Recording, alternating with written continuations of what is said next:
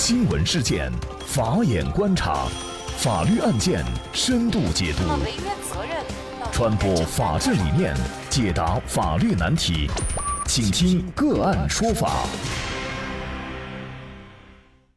大家好，感谢收听个案说法，我是方红。更多的案件解读，欢迎您关注个案说法微信公众号。今天呢，我们跟大家来聊一下员工虚假病假骗公司被判刑。那么，相信大多数人都有这种感受，就是假期太少了，真的不够用，而请假呢又特别难。为了请到假呀，周璐就想到了一个办法。这个办法既让他请到了长假，又让他享受到了假期的工资，但是最终却惹上了非常大的麻烦。那么具体情况呢，我们先一同来了解一下。周璐啊，是在二零零七年三月份入职天津的一家电器公司，他是公司的空调部营业员。那么在周璐工作的第七个年头，也就是二零一四年十月二十二号到二零一五年四月间，周璐连续多次向公司请病假。为了获得公司的批准，周璐向公司提供了天津医科大学总医院诊断证明书和相关的病历。那病假期间呢，公司也给他发放了病假工资三千多块钱，缴纳的社保费公积金一共是一万两千四百五十九块钱，合计呢一共一万五千七百四十二块。那么，二零一六年的四月，公司通过其他渠道了解到，原来周璐并没有生病，而是做起了其他事情。于是啊，公司就向公安机关报案。经过鉴定，涉案的二十六张诊断证明书中，天津医科大学总医院建议休息专用章印文与原单位提供的印章印文不是同一印章盖印形成。在二零一六年六月，因为涉嫌诈骗罪，周璐就被天津市公安局南开分局取保候审。周璐的行为是否构成诈骗罪？现实生活当中请了假假。是否就涉嫌犯罪？员工哪些假是单位一定要批准的？那么就这相关的法律问题，今天呢，我们就邀请云南奥阳律师事务所王小田律师和我们一起来聊一下。王律师你好，哎，你好，主持人，感谢王律师。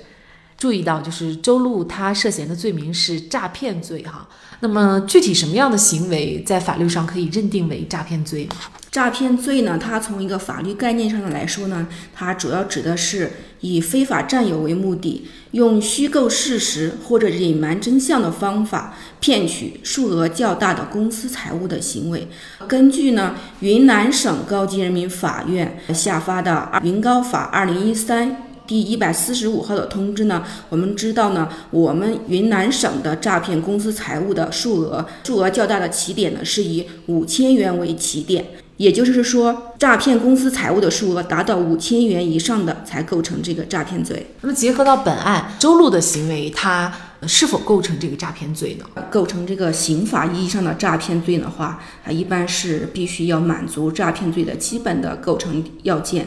那么其中表主要表现为呢有五点，第一点呢就是说是行为人以不法所有为目的实施诈骗行为，第二呢是让被害人产生错误的认识，第三呢是被害人呢基于错误的认识而处分了财产，第四呢是行为人取得财产，那么第五呢当然是被害人受到财产上的损失。那么具体的本案当中呢，作为周璐呢。在无法从正规渠道取得医院的休假建议的情况下，从不法人员处购买病历记录以及呃诊断证明书提供给供职单位，意在使供职单位相信其患病需休假的事实，其客观上实施了虚构事实的行为。其在长期不到岗工作的情况下，提供虚假的病历和诊断证明书，虚构自己。因病需休假的事实，以骗取供职单位继续向其发放工资，并缴纳社会保险和公积金，其主观上呢是具有非法占有的故意。那么周璐呢以非法占有为目的，虚构事实，况且骗取公司的钱款呢共计一万五千余元，已经达到了数额巨大的标准，那其行为已经构成诈骗罪。按照法律规定呢，依法应判处三年以下有期徒刑、拘役或者管制，并处或者单处罚金。嗯，那其实作为周璐本人呢，他目的可能非常简单，就是想请到呃长期的假。嗯，他没有想到自己的这样的一个行为会构成犯罪。其实，在现实生活当中，这样的情况也并不少见。那么，有一些员工呢，他为了请到假，他就会去购买或者去想办法伪造一些相关的假病例，哈，来请假。那么，是否只要有这样的行为，就会构成犯罪呢？嗯，这个呢，就是说不一定，还是要看具体的情况。在现实生活当中呢。如果说用人单位的员工呢，他存在伪造或者虚构病例的这个行为呢，仅仅是想通过该行为呢，就达到一个休假的目的，那么主观上呢，并不存在非法占有的故意呢，是不构成诈骗罪的。那么该行为呢，它只是属于民法上的一个欺诈行为，可能会导致其申请的病假无效。因为他呢，真实的这个实际呃行为呢，应该是认定为一个旷工，那么从而导致员工呢，因为违反了用人单位的规章制度而被单位除名的不利后果。判断是否构罪，他可能一个主要的认定标准就是他主观上有没有非法占有的目的。是的，嗯，事实上到底有没有非法占有目的，我们是很难判断的。你比如说像周璐，或许他就并不是想非法占有那三千多块钱的工资，还有一万来块钱的这个社保的福利啊，他可能就是为了请假。那这个怎么来判断呢？啊，在审查这一块的话，确实呢，就说是会有一定的争议哈和一定的分歧的嘛。那么从我们是职业的经验来说，那么我们认为非法占有这一块，主要还是要看他客观事实，呃，是否已经占有了这个财产，或者说一些非法占有的已经达到了一个后果。如果这个后果已经存在的话，我们认为这个非法占有它已经形成。那么也就是说，他只要是存在这个占有的财产达到了，比如说刚才说所说的这个立案标准，那么数额云南的是五千块钱，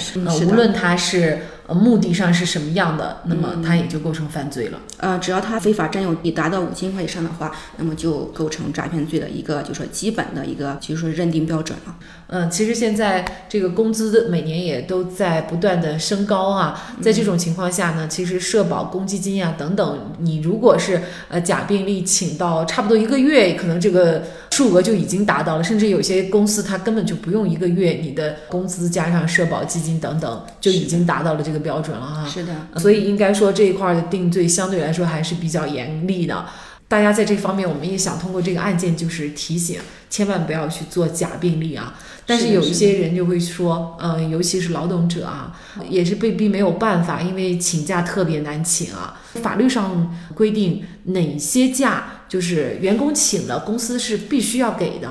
要批的。根据我国的这个劳动法以及劳动合同法呢，以及相关的这个劳动部颁布的这个相关规定呢，劳动者呢，他依法享有的假期呢，有这个年休假，还有这个探亲假、婚假、丧假、产假、哺乳假，以及治疗期间的一个医疗期假。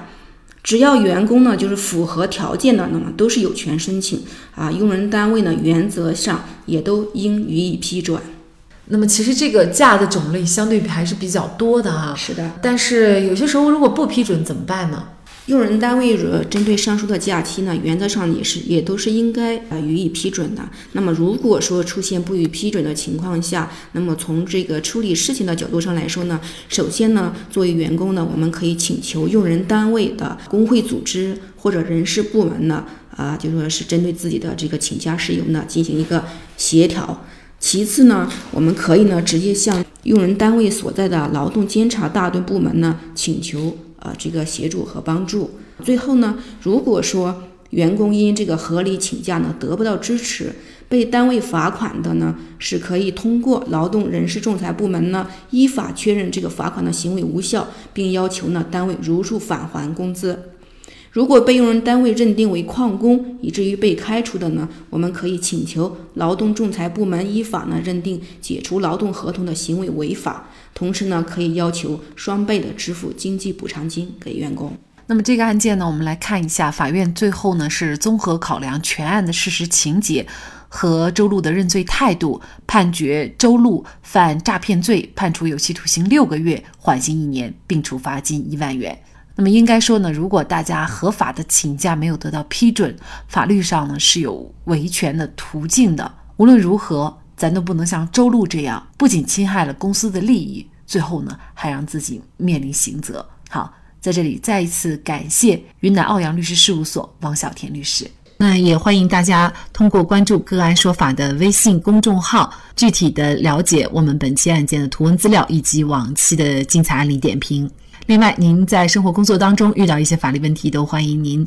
通过添加幺五九七四八二七四六七幺五九七四八二七四六七这部电话号码的微信号向我们进行咨询和交流。感谢您的收听，我们下期节目再见。